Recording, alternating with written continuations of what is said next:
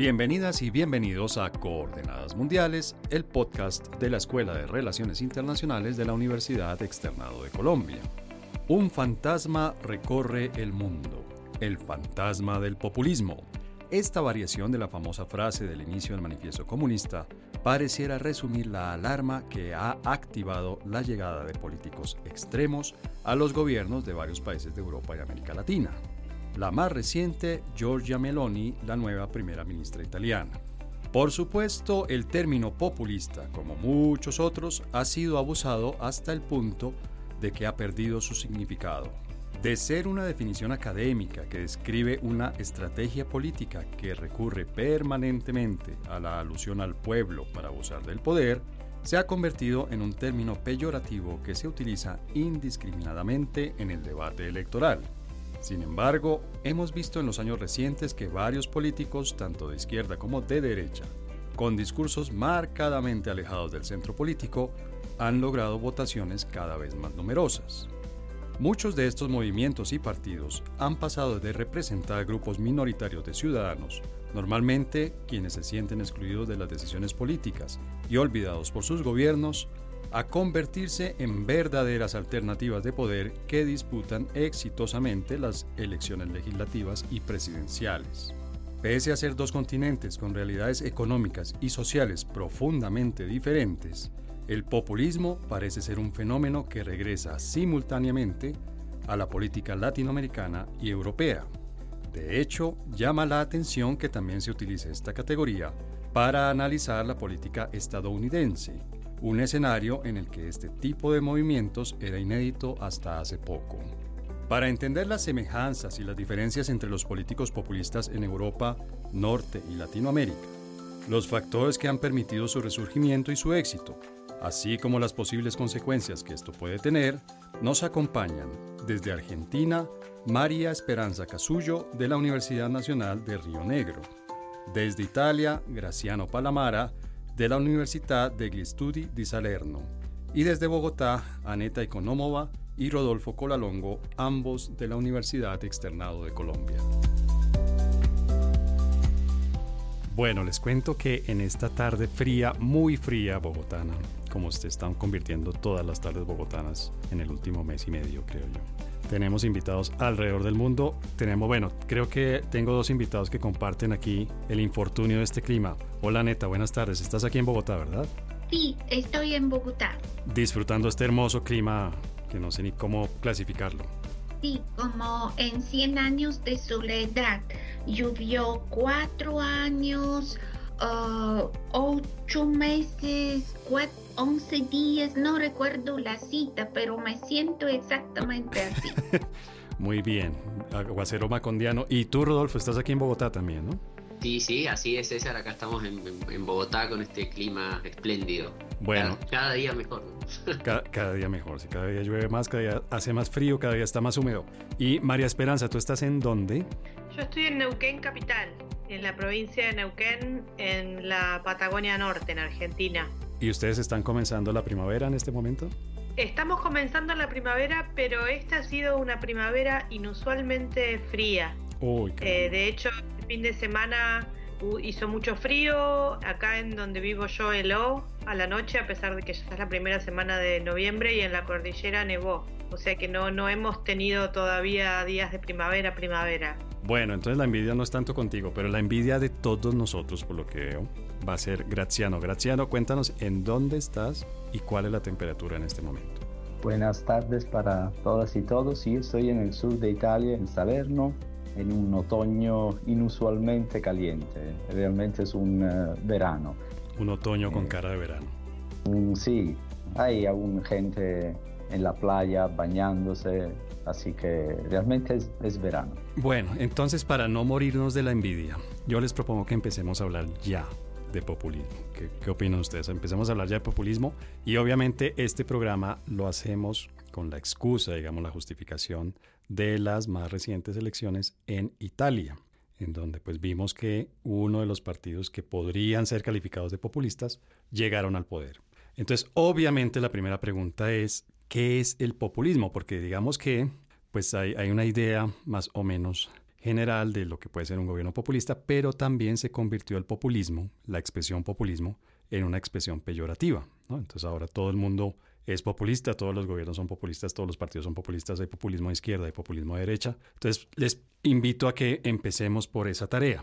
Entonces quisiera darle primero la palabra a María Esperanza. María Esperanza, ¿cómo desde América Latina podríamos definir el populismo? Bueno, esa es una, una buena pregunta. Agradezco la pregunta que diga desde cómo podemos definir el populismo desde América Latina, ¿no? Que no es tan común. O sea, por un lado, hay una cuestión que me parece interesante de resaltar, que es que por un lado, los latinoamericanos y latinoamericanas que nos dedicamos al estudio del populismo tenemos una cierta ventaja, me parece, que es que, por un lado, nuestra región tiene casos muy abundantes y señeros de populismo, este, desde, principios del siglo XX, somos un poco como la región del populismo, y por otro lado, nadie que estudia el populismo puede no leer latinoamericanos, ¿no? O sea, puede no leer a Germani o a Octavio Ianni o a Guillermo Donner.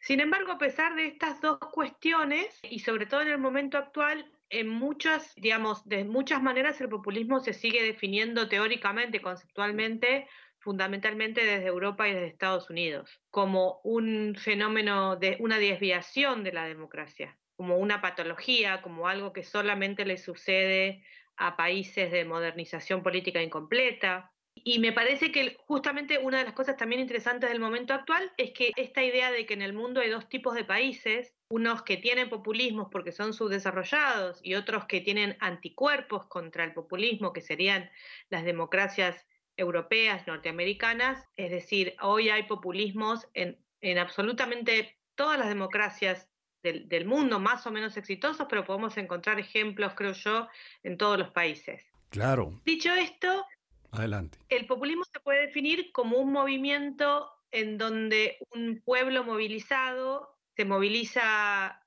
detrás de un discurso que antagoniza el espacio político, entre un nosotros y un ellos, y que entiende que la acción política es fundamentalmente antagonista. ¿no? Después podemos definir otras cosas, pero me parece que ese es el núcleo antagonista y antielitista. Me parece que ese es el núcleo como un poco básico. Pero hasta ahí estaríamos hablando de la política en general, ¿no? Normalmente pues los partidos precisamente representan esos antagonismos, ¿no? A favor o en contra de, por eh, tal causa o en, contra de tal causa. Aneta, desde el punto de vista histórico, ¿desde cuándo podemos hablar de populismos? Porque pareciera ser un mal asociado con la democracia. No sé si en, regímenes anteriores históricamente la democracia no podía hablar de, populismo o efectivamente el populismo, como lo menciona María Esperanza, es un, eh, digamos, un mal de la política moderna, entiéndase, digamos, de la política democrática. Me parece que tenemos que buscar el populismo en el siglo XX y no ir atrás al tiempo pero es un concepto bastante complejo, para no decir contradictorio. Los populistas hablan en nombre del pueblo, hablan sobre el pueblo, hablan pensando que el pueblo es una unidad y que pueden definirla como algo plano y así expresarse sobre el pueblo. En cierto sentido, esto hace recordar los nacionalismos como fenómenos ah, que aparecen en el siglo XIX, pero el populismo se refiere a algo especial, no a una unidad horizontal, sino a un desbalance. Hablan del pueblo porque lo oponen a estos gobernantes o estos que representan un sistema y que están arriba. Ahí la construcción es vertical. Pero hay algo muy extraño. Cuando hablamos de populismos, pueblos, sabemos que esta palabra viene del latín. Al mismo tiempo, nosotros sabemos muy bien que la otra palabra demos, que significa cuerpo gobernante de ciudadanos libres en la antigua Atenas y otras ciudades antiguas y es el raíz de la palabra democracia, pues nunca ha llegado a ser peyorativo. Entonces, ¿por qué pueblo? tiene este destino y por qué Demos no lo tiene. Eh, pues eh, aquí dejo la palabra a mis compañeros que siguen hablando y vuelvo más adelante. Pero ese planteamiento que hace Neta es interesante, ¿no? Porque yo creo recordar, mi memoria es muy, muy mala, pero yo creo recordar que en, que algún momento de, de, mis clases de ciencia política efectivamente hubo en la historia una, una discusión sobre la democracia, por ejemplo, enfrentada con el liberalismo. Y parte de lo que en ese momento los liberales decían es que pues, cualquier régimen democrático es populista o por lo menos tiende a ser populista. Rodolfo, ¿será eso cierto? Es decir, la democracia y el populismo van de la mano. ¿El populismo es una exageración de la democracia o es una desviación de la democracia? ¿Qué relación hay entre democracia y populismo si es que la hay? Claro que la hay. Primero, no puede existir el populismo sin la democracia. Por lo tanto, en este caso, el populismo tiene que nacer dentro de las formas democráticas que hay. Por otro lado, acá hay dos vertientes muy claras, una de la que estaba hablando María Esperanza, y es hay una parte de la teoría que entiende al populismo como una desviación o una amenaza a las instituciones de la democracia, entendida de manera liberal. Sin embargo, hay otra corriente que sostiene que no, que en realidad lo que el populismo viene a hacer es ser una especie de correctivo de la democracia, donde empieza a intentar resolver esta crisis de representación que hay y empezar a darle voz a los excluidos, y en este caso los excluidos se transforman en lo que es el pueblo, ¿no? El pueblo es un significante vacío en el cual se van uniendo a través de diferentes demandas que se articulan y son lideradas por un populista que lo que busca es reivindicar esos derechos e incluir a los excluidos. Entonces, insisto, como habían planteado recién, creo que esto es un debate, es un fenómeno complejo, pero que está íntimamente relacionado con la democracia y con la forma en que nosotros entendemos a la democracia. Y en este sentido, la crisis justamente se da cuando la democracia entendida de manera liberal se enfrenta o tiene que lidiar con fenómenos como el populismo, que lo que buscan justamente es poder incluir, poder generar una emancipación y de esta manera contradicen y antagonizan permanentemente con las instituciones liberales de la democracia y con aquellas teóricos, personas y políticos que van en, esta línea. Y Graciano, tú que has vivido en América Latina y ahora estás viviendo en, en Europa, tú que pues obviamente como ya lo habrán podido intuir, eres italiano, ¿tú crees que podemos utilizar estas ideas del populismo de las que hemos hablado hasta ahora sobre el populismo latinoamericano para entender lo que está sucediendo en este momento de la historia en uno de los continentes que sin duda es uno de los más ricos, de los más poderosos, de los mejor educados del mundo. Es decir, uno puede utilizar esta categoría populismo para entender lo que sucede, por ejemplo, en tu país, en Italia. Sí y no. Empiezo así, me perdonarán, porque por ser un fenómeno tan complejo como eh, de manera muy oportuna y precisa los colegas lo han, eh, lo han señalado, siempre se tiene que razonar, digamos, sobre el, eh, el contexto. Eh, la historia del populismo, mm, en parte se ha dicho, tiene una trayectoria realmente original. Me permito, me atrevo a volver un poquito a la historia, porque después de surgir, nacer en Rusia a mediados del siglo XIX, gracias a unos intelectuales, que sobre todo en oposición a la autocracia zarista empezaron a celebrar precisamente las virtudes tradicionales del pueblo y después de trasladarse parte a los Estados Unidos al, final del siglo XIX para sostener sobre todo las reivindicaciones del Midwest, de los estados del sur en contra de la, de la alta finanza, de los ambientes corruptos de Washington, llega precisamente a América Latina y se convierte, eh, lo decía eh, la colega en la primera intervención, se convierte casi que en una especie de piel, mm, de elemento estructural de la manera de hacer eh, política en América Latina. Eh, las diferencias con Europa hay que subrayarlas, por supuesto, y están a mi manera de ver en el contexto. Y no se refieren tanto a la naturaleza del, del, populismo, insisto en eso, sino más bien en la diversidad precisamente de los, de los contextos.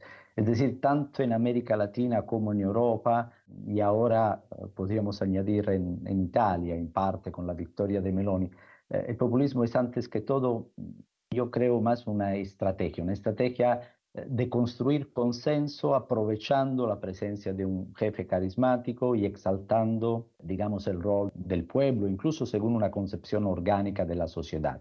Pero cambia el contexto. cambia porque esta manera de hacer política en América Latina saca provecho, me atrevo a decir, de una mayor debilidad institucional. No nos olvidemos que en América Latina, bajo muchos aspectos, la construcción del Estado es aún un proceso, digamos, inacabado. Las sociedades creo que siguen sufriendo elementos, mm, problemas y dinámicas de polarización eh, más grandes, mientras que en Europa, digamos, el populismo, esa ola populista, está, pero tendríamos, digamos, anticuerpos un poquito más sólidos. Obviamente esto es un discurso que se debería ajustar a cada uno de los países que conforman el panorama latinoamericano, en comparación además con cada uno de esos 27 países, Italia estaría incluida, que tiene la Unión, eh, la Unión Europea. Más allá de las diferencias y de las distintas realidades del contexto, a mí me parece pero más oportuno insistir en el riesgo eh, digamos que riesgo común que las olas populistas eh, en este momento están planteando tanto para Europa como América Latina, y en parte Rodolfo ahí lo estaba señalando. Me refiero a los daños que los populismos a menudo le hacen a las estructuras institucionales. Te propongo Perdón que te interrumpa, Graciano, pero te propongo que lleguemos a eso un poco más adelante en este episodio y veamos cuáles pueden ser las consecuencias del, populismo. María Esperanza, ¿tú concuerdas con Graciano? Realmente, digamos, el populismo no sé, el populismo más a flor de piel que se debe a la debilidad institucional es este que vemos en América Latina, porque uno, no sé, no sé, uno le da la vuelta un poco a la política en Estados Unidos, le da la vuelta a la política en el Reino Unido, en Italia, en Suecia, la, lista es larga, ¿no? Y hay, hay unos elementos que pues yo creo que cabrían dentro de esa definición que ustedes nos dieron hace un rato. ¿Está más en riesgo América Latina de caer en el populismo que Europa, Europa y América del Norte? ¿O digamos que ese es un mal que acecha por doquier? Yo me concuerdo mucho con, con, lo que decía Graciano, que hay que mirar la diversidad de los populismos, ¿no? En este sentido, tal vez no es lo más correcto hablar de el populismo, y, sino de los populismos, porque lo que yo decía es esto, que hay una, gran, hay una gran diversidad y que los líderes y las líderes populistas, a diferencia de las ideologías modernas como el liberalismo o el marxismo, no tienen un, libro, una teoría que los orienten, trabajan con lo que tienen, con pedazos del sistema político, con este, coaliciones que son muy diversas. Dicho esto, por ejemplo, o sea, hoy por hoy Europa también tiene un cierto elemento de piel populista, ¿no? Por lo menos desde los últimos 30 años, diría yo. Y hoy por hoy hay partidos populistas en todos los países europeos, desde Suecia, Italia, algunos han llegado al poder, otros no, pero están presentes en todas las democracias europeas. Sí creo que hay diferencias. Por ejemplo, eh, los colegas que tienden a estudiar más los populismos europeos, como Cas Mood, estudian partidos, más que nada mientras que los que estudiamos primariamente populismos latinoamericanos estudiamos fundamentalmente liderazgos. No porque no existan partidos populistas en Latinoamérica, sí existen el peronismo, pero claramente la encarnación de los populismos en Latinoamérica se da más bien en líderes, mientras que en Europa hay partidos populistas establecidos, partidos populistas que tienen 20, 30, más de 30 años de existencia, ¿no? Me parece que también yo no sé si hablar del riesgo esto de caer en el populismo, ¿no? Porque esto parecería que el populismo es algo que que está como externo y que por momentos se cae o no se cae, sino que el populismo es una,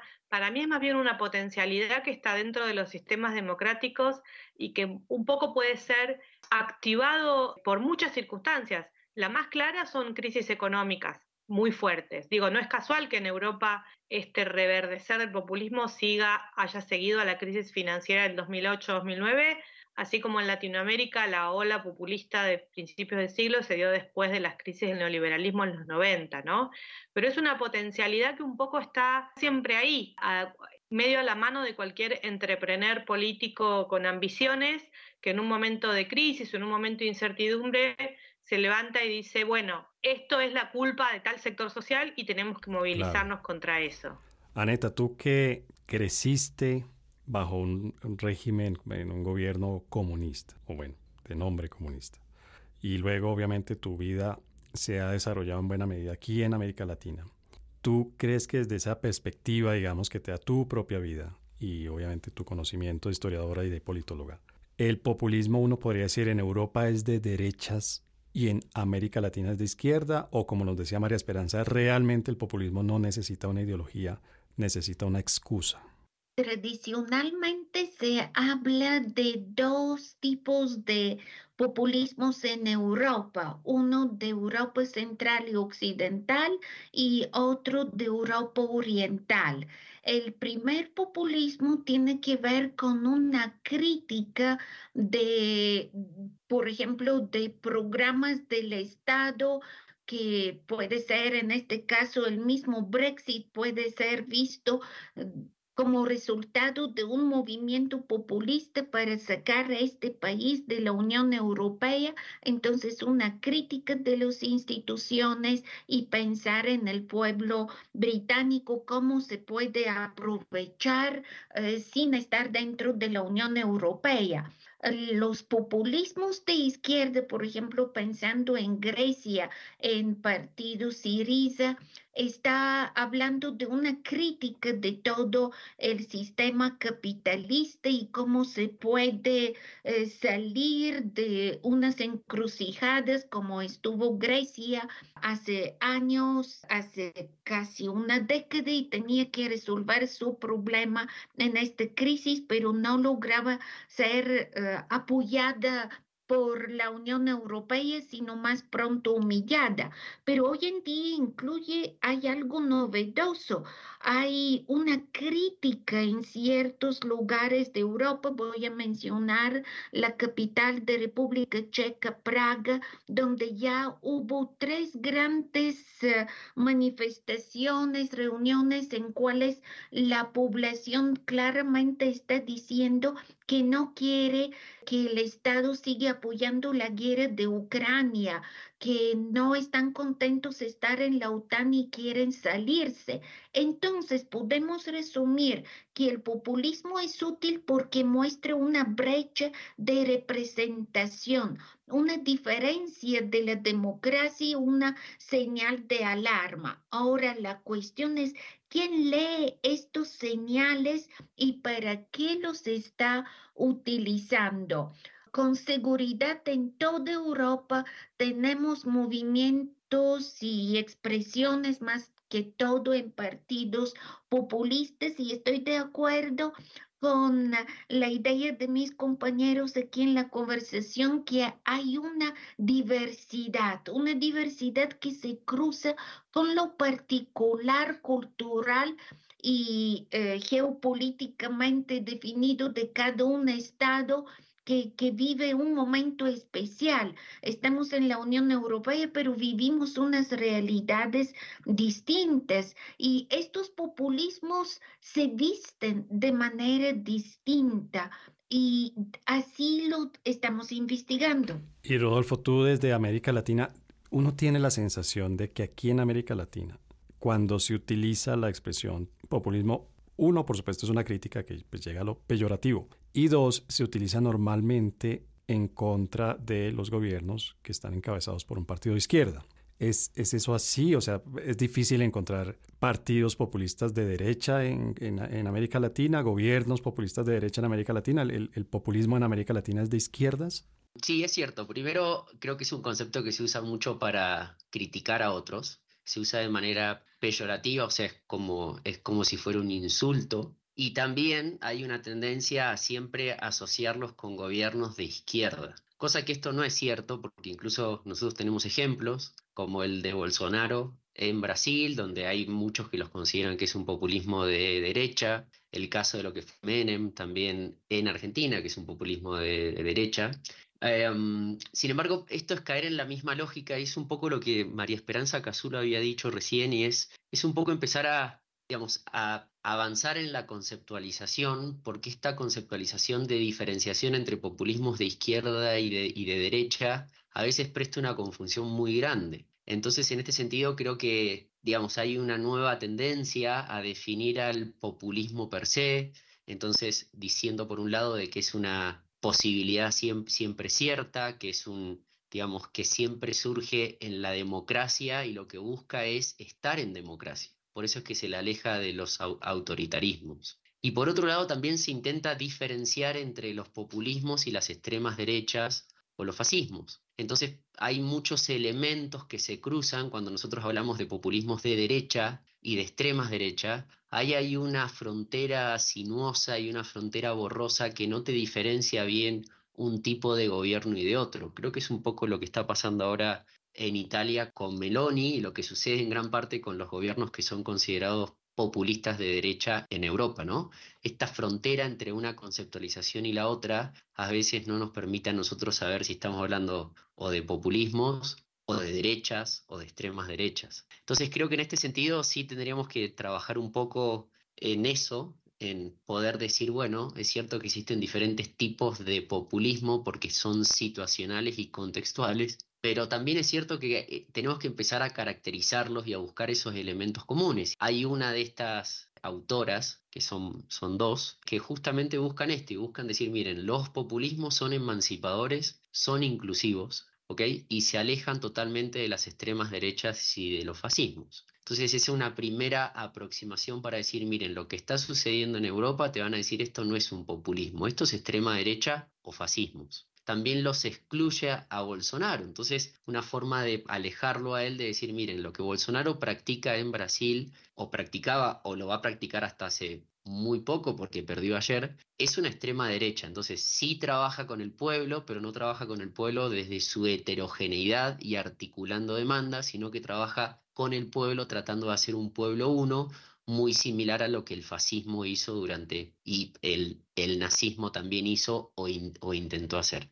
Y la conceptualización varía porque la diferenciación es horizontal, te dicen. Entonces vos o estás en el pueblo o estás afuera. En cambio, la diferenciación del pueblo en el populismo, y cierro con esto, es vertical. Entonces es un nosotros, ellos enfocados a una élite que nos excluye a nosotros como pueblo creo que tendríamos que partir un poco de la reconceptualización en ese sentido.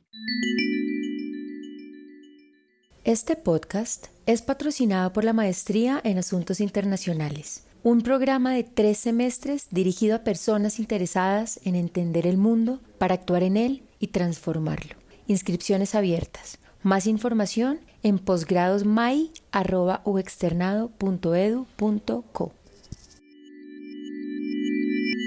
Bueno, en la, primera, en la primera parte, en el primer segmento de este episodio, tratamos de hacer una definición de populismo, tratamos de ver las diferencias y las coincidencias entre el populismo latinoamericano, el populismo europeo, y haciendo ese ejercicio, pues mencionamos eh, más o menos tangencialmente algunas de las causas del populismo.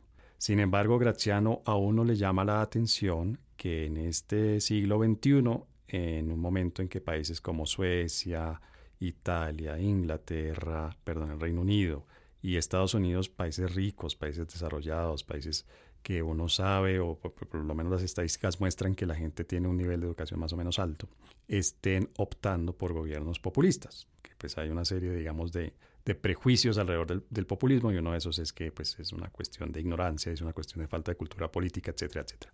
¿Cómo ves tú el populismo de hoy en día? ¿Por qué es que el populismo hoy en día puede llegar al poder en un país rico y bien educado?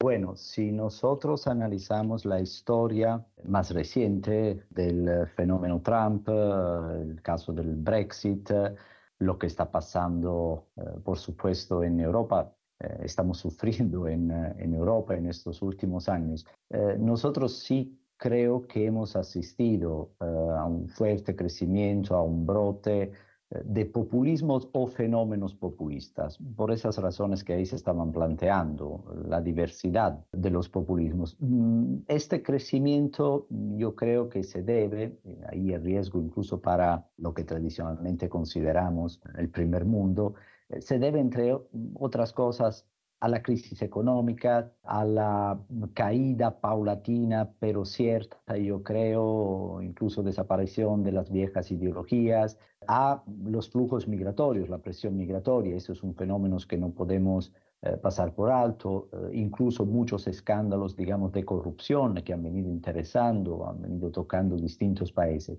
Y todos estos factores, a mi manera de ver, movieron, eh, digamos, el baricentro del electorado eh, hoy en día sobre todo europeo, hacia líderes, partidos, movimientos que no son tradicionales, que son de, protesta y que con una postura precisamente populista han venido ganando, eh, procurándose por lo menos un fuerte capital político sobre todo a la hora de presentar a las élites tradicionales o incluso a los organismos internacionales eh, precisamente como responsables, como culpables de haber eh, debilitado la soberanía nacional eh, y los derechos de, de los pueblos.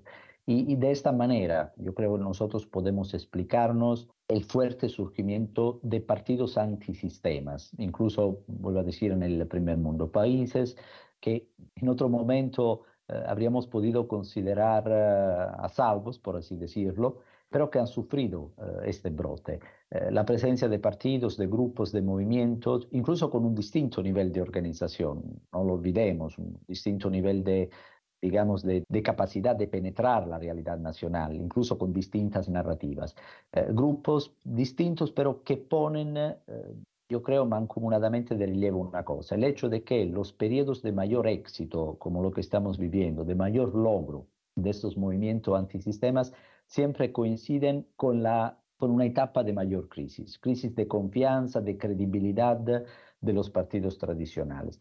Y yo creo que la característica principal que tienen hoy en día estos movimientos que nosotros estamos eh, clasificando más o menos de, de populista es sobre todo la capacidad de instrumentalizar, de jugar, de apostarle al miedo que la gente le tiene a temas precisamente como aquello de los migrantes, de la desigualdad, de la seguridad. Aprovechar de ese miedo, alimentarlo, utilizarlo incluso como una especie de palanca para crecer en las encuestas, subir en los consensos y luego posicionarse en una posición protagónica dentro de los panoramas políticos nacionales. María Esperanza, tú coincides, de, hecho coincidiste hace, hace unos minutos en el primer segmento porque tú precisamente señalabas que las crisis son el mejor eh, ambiente, el mejor medio de desarrollo de los populismos. ¿Coincides con Graziano en el sentido de que los populistas ganan como una especie de consecuencia de un voto castigo, es decir, la gente normalmente no está votando por el populista, sino está votando en contra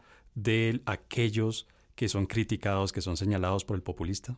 Lo que pasa es que las crisis son un contexto muy favorable para que aparezcan el tipo de, de, discursos y de liderazgos outsiders que uno identifica con el populismo. También es cierto que los populistas, como dice Ben Moffitt, performan las crisis, ¿no? O sea, son muy buenos generando un discurso que presenta como, como crisis algo que tal vez no lo es tan objetivamente. O sea, no hay una correlación uno por uno entre crisis y surgimientos populistas, ¿no? Las, crisis son momentos facilitadores, pero, por ejemplo, no lo sé, Donald Trump hizo un discurso muy centrado en la crisis de la inmigración en Estados Unidos en el año 2016, cuando uno entre comillas, objetivamente miran las cifras de, migración, venían bajando en los años anteriores, no, era un momento de crisis migratoria. Entonces, acá hay una, cuestión entre, sí, aprovecharse de las crisis y también utilizar un frame que transforma o que presenta los problemas como crisis. Para mí la cuestión central que tiene que ver, que explica el éxito de este marco enunciativo, digamos, es que vuelve comprensibles los problemas sociales y sobre todo los discursos populistas denotan un culpable, o sea, denotan, dicen, bueno, frente a la política moderna que en muchos aspectos está dominada por un discurso muy tecnocrático que supone que cuando hay un problema explica esos problemas en términos muy abstractos y en términos de procedimientos e instituciones abstractas que fallan, pero en donde no hay culpables y no hay responsables, digamos, es simplemente un procedimiento que falló y al cual hay que arreglar, y ese arreglar tiene que ser dejado en manos de expertos, y en una democracia el discurso tecnocrático a veces suena mal, ¿no? Porque es como, digamos, es como decirle al soberano, digamos, a las personas, al pueblo, bueno, acá hay un problema, pero nadie tiene la culpa y acá lo que hay que dejar es actuar a los expertos. Frente a esto, el discurso populista lo que dice es, no, acá hay un daño y hay un responsable de este, o un conjunto de responsables, y ellos tienen nombre, apellido, cara, son personas, y es necesario que la política dé un responsabilice y hasta dé un castigo a esas personas, ¿no?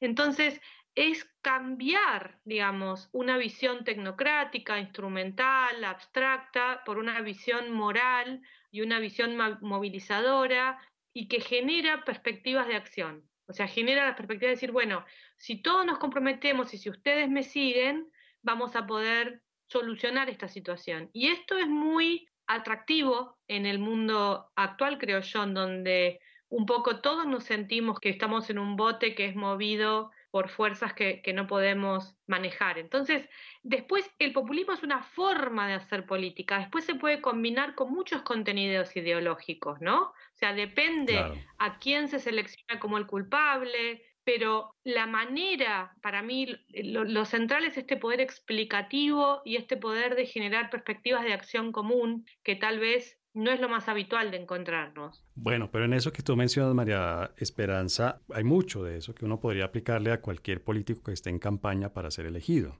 Es decir, prometer, señalar, incluso crear crisis que no existen. Son elementos, son recursos que muchas veces son utilizados por cualquier político en campaña. No sea neta si, si uno puede diferenciar a los populistas en campaña de los populistas en el gobierno. Es posible decir, mire, hay gente que utiliza el populismo como estrategia electoral, pero una vez llega al poder, abandona el populismo y gobierna de una manera, no sé, más realista, más eh, mesurada, más responsable, si se quiere. Sí, con seguridad se puede decir que hay una diferencia cuando se preparan los discursos para llegar al poder, ahí marcar estas diferencias de abajo y arriba y buscar los culpables y construir un discurso muy crítico que puede ser y a veces destructivo, pero da unas opiniones que son como el pueblo piensa de esta manera, lo que es lo más peligroso porque se hace una unificación del que piensa el pueblo pero en el momento que suben al poder estos populismos, eh, pensando, por ejemplo, en Hungría, el primer ministro Orbán, que es muy crítico, él estuvo en el poder en los 90 eh, con unos partidos, después se salió, construyó un discurso crítico, llegó al poder y construyó un poder que no permite ninguna crítica. Además, persigue lo que los están criticando. Así que hay un punto así como frágil en cual se cambia el populismo llegando al poder, se vuelva parte del sistema si es posible que el populismo sigue siendo dinámico, no lo sé, estamos en unas épocas bastante complejas, estamos con unos medios de comunicación que cada vez nos decepcionan, especialmente hablo de Europa y nos dan solo una visión del mundo, a veces, a veces, y con esto para una población... Ah, que, no tiene una preparación. Nosotros aquí somos estudiosos, estamos eh, prestando atención, pero para la gente que solo va a escuchar unas noticias o ir en la plaza en un tipo de manifestación, para ellos es muy difícil orientarse. Se perdió esta posibilidad de diversidad y de diálogo en Europa en estos últimos años, empezando con la pandemia, las crisis y ahora con la guerra, es muy difícil. Graciano, ¿tú concuerdas con Aneta? Realmente esa posibilidad de diálogo está en crisis, está desapareciendo, está a la baja en Europa, porque, por ejemplo, uno ve que a raíz de la elección de Meloni se hicieron muchas referencias, y ella misma las hizo en campaña o un poco antes de la campaña, al, al fascismo de comienzos del siglo XX en Europa. Entonces uno diría, bueno, esta señora viene con unas ideas parecidas, viene con unas propuestas similares a las que llevaron a Mussolini al poder y lo tuvieron allí. Y bueno, sabemos obviamente las consecuencias nefastas que tuvo eso. Pero hoy en día, vamos a hacer, te pido por favor que me, que me, que me hagas una, me des una indulgencia, que hagamos un ejercicio un poco, no sé cómo se llama eso, como de historia paralela, de distopía más bien, en el que hoy en día, si Meloni fuera realmente la reencarnación de Benito Mussolini, Europa e Italia particularmente, ¿sería la misma Italia de Mussolini o no? No, realmente. En Italia llegó al poder uh, Giorgia Meloni, pero no creo que su discurso, su manera sea similar a la manera de Benito Mussolini, porque estamos hablando de dos contextos, dos épocas, dos realidades que son totalmente distintas. La Meloni, esto es cierto, pertenece a un partido, esto que quede claro, es la líder de un partido que nunca condenó, nunca reprobó esa página nefasta, esa página trágica de la historia de Italia que fue el fascismo. Pero aún así eh, no me parece que Italia estaría corriendo el riesgo de eh, revivir, digamos, esa página. El fenómeno Meloni, si así lo queremos llamar, a mi manera de ver, tiene que ser analizado, estudiado incluso para cumplir ese esfuerzo de conceptualización eh, al que hacía referencia sobre todo Rodolfo, tiene que ser analizado por una razón diferente. Italia confirma eh, el hecho de ser un laboratorio político sumamente interesante, porque la victoria de este partido, el partido de, de, de Fratelli d'Italia, de Hermanos de Italia, si lo queremos traducir. Esta mmm, victoria que obtuvo a final de septiembre y que desde hace unos días se concretó con el nacimiento de un nuevo gobierno, ha convertido de hecho a Italia en el primer país de la Unión Europea que está eligiendo, que ha elegido a un gobierno y a un primer ministro, jefe del gobierno, de extrema derecha. Y esta victoria entonces confirmaría la tendencia de que Europa, eh, el baricentro político europeo, se está moviendo cada vez hacia una derecha, digamos, más radical o extrema. Yo ahí estoy de acuerdo con Rodolfo no sé hasta qué punto incluso la podríamos llamar populista. Se trata de una tendencia que muchos habían sí venido pronosticando desde 2016, después del Brexit, la, victoria de Trump, eh, pero que hasta este año 2022 había interesado, lo estaba subrayando Annetta, realmente sobre todo a Europa Oriental. Eh, panorama de países como Hungría, como Polonia, como, como República Checa, sin concretizarse, digamos, para lo, los países de Europa Occidental. Ahora, repito, la tendencia parece confirmar Y se confirma sobre todo por el peso del significado, yo creo que nos devuelve el caso italiano. Y en ese sentido, mm, subrayo solo dos cosas, eh, antes de ceder la palabra, dos aspectos que dejan bien claro lo relevante que es el caso italiano para mí.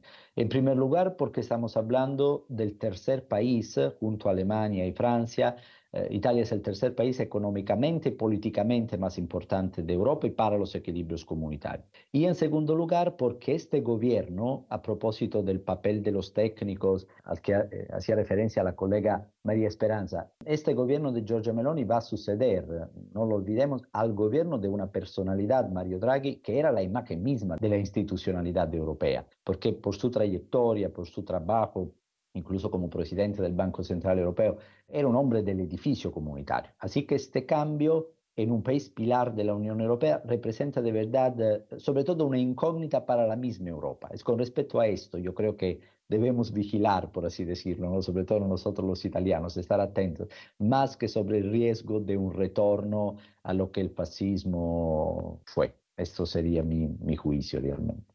Bueno, con el nivel de alerta un poco atenuado por Graziano, Rodolfo, hace un rato tú nos decías, populismo no necesariamente es negativo, puede ser la expresión de la gente que no se puede expresar antes en, en, la democracia, que no tiene voz en la democracia, puede ser la manera de lograr, digamos, sacar, liberar una parte de la presión que hay en un sistema democrático. Pero hay algo que te inquiete a ti de estos populismos contemporáneos, hay algo que te, que te cause alarma, debemos estar, como decía Graziano, vigilantes frente a algo de, de los populismos a, este y a ese lado del, del Atlántico? Mira, eso es una excelente pregunta. Creo que acá insisto en este tema de si los definimos un poco mejor, si los reconceptualizamos, creo que los populistas de este lado, no estoy hablando de los populismos del otro lado, o sea, de los de Europa, a ver, sí podrían tener un poco de, o deberíamos tener un poco de cuidado en hasta qué punto ellos logran interpretar las demandas populares, ¿ok? Y de qué manera las canalizan. Una de las, desde mi punto de vista, una de las grandes, de los grandes mitos que existen alrededor de los, populismos es que son anti-institucionalistas. En realidad no es que sean anti-institucionalistas, sino que van adaptando las instituciones en función de, las demandas y las políticas que ellos hacen. Y si hay un enfrentamiento, ¿ok? Entonces, en este sentido, una de las desventajas sería de que, digamos, esta idea del respeto, de la autonomía de las instituciones, tiende a ser a veces un poco traspasada, al menos al nivel discursivo, por parte de los populistas en su afán por lograr captar y poder canalizar las demandas del pueblo. Sin embargo, las respetan, ¿ok? O sea, esto es uno de los elementos que a veces no se tiene en cuenta y es que discursivamente a veces uno piensa que son muy autoritarios, que intentan avanzar hacia las otras instituciones, pero si nos damos cuenta prácticamente sí las respetan, o sea, en el sentido de que, por ejemplo, siguen canalizando las normas a través del poder legislativo, por ejemplo, ¿ok? Las decisiones judiciales las pueden discutir, pero las respetan, o sea, no intentan sacar medidas que vayan en contra de lo que el Poder Judicial eh, diga o haga o accione. Pero sí, creo que en este sentido habría que un poco tener cuidado y, ver de qué manera se puede ir canalizando este tipo de elementos que ellos tienen. Pero yo no lo veo para nada negativo, al contrario, pienso que también el populismo es una forma de invitarnos a todos nosotros a repensar las democracias, a repensarlas, digo, pensarlas desde adentro, o sea, sin ponerlas en duda como instituciones democráticas, pero sí un poco poner en juicio lo que, lo que hacen y cómo hacen y qué tipo de instituciones tenemos, ¿no? Creo que eso es uno de los aspectos que lo positivo. Pues como se dice en redes sociales, me parece que ese optimismo tuyo es una opinión impopular, paradójicamente, cuando estamos hablando de populismo. La recomendación bibliográfica de Coordenadas Mundiales. Bueno, en nuestros dos segmentos de hoy tratamos de definir el populismo, tratamos de entender el populismo en América, en América, en América. Antes uno decía el populismo en América Latina. No, no, no, no, no, no nos olvidemos de Donald Trump. Ahora podemos hablar del populismo en las Américas, si quieren. Y en Europa también, y vimos por qué se da el populismo allá y acá, cuáles pueden ser las consecuencias, frente a qué debemos estar alerta. Pero les pido por favor en este segmento, que es nuestro segmento de recomendaciones, que nos digan un libro, una película, una serie, algo que debamos ver si queremos entender mejor el populismo. Comienzo contigo, María Esperanza. ¿Cuál sería tu recomendación? Bueno, mi recomendación, por lo menos basada en, el, en los casos latinoamericanos, lo primero es que creo, en Latinoamérica hubieron muchos, muchos, muchos ejemplos e intentos de que cuando aparece un gobierno populista se legitima la idea de que cualquier acción para derrocarlo está justificada, ¿no? Digo, una gran cantidad de los golpes de Estado latinoamericanos tenían, estaban legitimados en el hecho de que en realidad se hicieron contra políticos populistas. Y me parece que estamos, yo estoy viendo, o los últimos años nos dejan la enseñanza de que cuando hay un intento de derrocar a un presidente que en general ganan por elecciones también, o sea, llegan al poder por vía democrática, es hasta contraproducente, porque solidifica y da sustento a la imagen de que ese líder o esa líder populista es un líder popular perseguido injustamente por las élites, ¿no? Mi recomendación sería seguir apostando a la política democrática, seguir apostando a la competencia electoral, saber que los ciclos populistas, como decía Rodolfo recién, se institucionalizan tarde o temprano y también tienden a agotarse, o sea, son muy poderosos, pero no son no duran infinitamente. Esa sería una primera recomendación. La segunda, sin embargo, es que, también es una cuestión que, debatimos, es eh, hay que tener muy eh, claro cuáles son los límites que separan un populismo de un autoritarismo. Y esos límites sí tienen que ser eh, establecidos con firmeza y con compromisos entre los demás partidos, partidos políticos, ¿no? O sea, eh, fortalecer a los partidos políticos de la oposición y no solo los partidos políticos, sino también con todas las armas del Estado de Derecho, de, las instituciones judiciales, etcétera, etcétera, etcétera. O sea, fenómenos políticos, movilizatorios, sí, eh, apelaciones a la violencia política o intentos de disminuir la competencia democrática, no. Bien, Graciano, ¿tú tendrías algún libro, alguna serie, alguna, eh, no sé, un sitio en Internet, algo que le recomiendas a la gente que quiera entender mejor el populismo que estamos viviendo en esta época? Bueno, como italiano, ustedes me perdonarán, yo sugeriría eh, de leer a Loris Zanatta, que conoce muy bien la realidad eh, latinoamericana, argentina en el caso específico, y que ha venido trabajando mucho. Perdón que te interrumpa, ¿tú podrías por favor deletrear el nombre y el apellido? L-O-R-I-S Z-A-N-A-T-T-A, Loris Gianatta.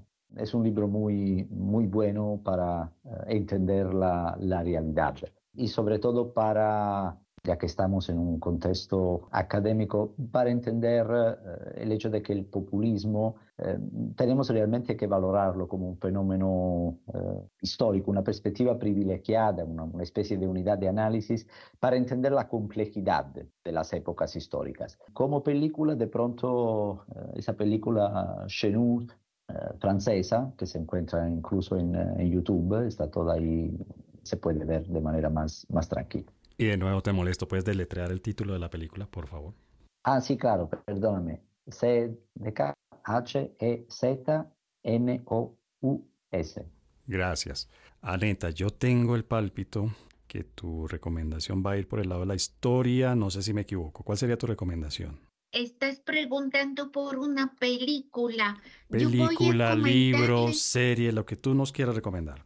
Eh, yo estuve recordando cuando era estudiante y pasé el examen de historia del siglo XX y después vi la película Novecento de Bertolucci y pensé que obviamente que es una lectura de un gran director de, de cine, pero me gustaría que estas grandes películas siguen mirándose y yo estaba justo buscando la película para volver a verla en sentido de volver a estos momentos de Italia después de la Primera Guerra Mundial, justamente para que nos demos cuenta que nada se repite en la historia, todo tiene sus contextos y se desarrolla bajo unas eh, paradigmas propias de un país, de un lugar, de unas fuerzas, pero por supuesto los fenómenos del siglo XX tienen que ver con grandes fenómenos de masas, ideologías, así que yo voy a ver Novecento de Bertolucci para descubrir qué me dice, no con una concepto previo. Muy bien, y no me equivoqué tanto. Y Rodolfo, ¿cuál sería tu recomendación? Bueno, ¿por qué no decir acá? María Esperanza Casulo escribió un libro que se llama ¿Por qué funcionan los populismos? Y por otro lado hay dos autoras que se llama Paula Biglieri y Luciana Cadaya, que escribieron otro libro que se llama Siete ensayos sobre el populismo. Creo que estos dos libros van a permitir a cualquiera de los oyentes poder tener un panorama general eh, sobre el populismo, o sea, a qué nos referimos, sus características, ejemplos y un poco de lo que veníamos hablando por acá. Y como película estaba pensando, hay una, hay una película que me parece que es muy buena y representa muy bien esto que estamos hablando, de la distopía, un poco de enfrentarse a las élites, de poder incluir a los excluidos, que es Capitán Fantástico. Eh, es una película de hace un 3, 4 años, por ahí un poco más, 2016, 2018, y que desde mi punto de vista refleja bastante bien esto que veníamos charlando y discutiendo. ¿Y esta película la encontramos en alguna plataforma de streaming o en dónde? Plataforma Capitán Netflix. Fantástico. Muy bien, muchas gracias. Sí, de nada.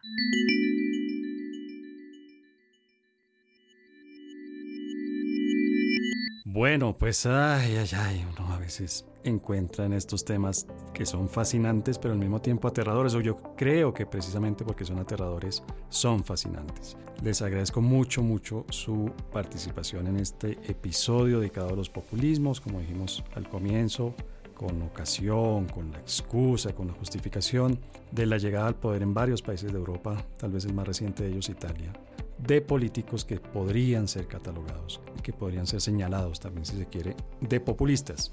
Agradezco enormemente la participación de María Esperanza desde esa primavera que todavía tiene cara de invierno. Muchas gracias María Esperanza por estar aquí con nosotros. Gracias a, a todos ustedes y muchos saludos. Y desde el otro extremo climatológico, gracias Graziano por eh, desde allá, desde ese otoño que todavía tiene cara de verano. Gracias Graziano por haber participado aquí en Coordenadas Mundiales. Gracias a ustedes por la oportunidad eh, y este espacio de reflexión. Y desde este clima mmm, que uno no se atreve a des describir para no deprimirse, gracias Aneta. Gracias César, gracias a todos, fue, fue un placer. Y por supuesto gracias a ti Rodolfo, también que estás solidarizándote con nosotros en este clima bogotano tan aburridor. Gracias a todos y a todas y gracias César por el espacio. Listo, muchísimas gracias. A todos ustedes, muchas, muchas gracias. Chao, chao, gracias. Hasta luego. Muchas gracias. Chao. Chao, chao. Chao. Chao.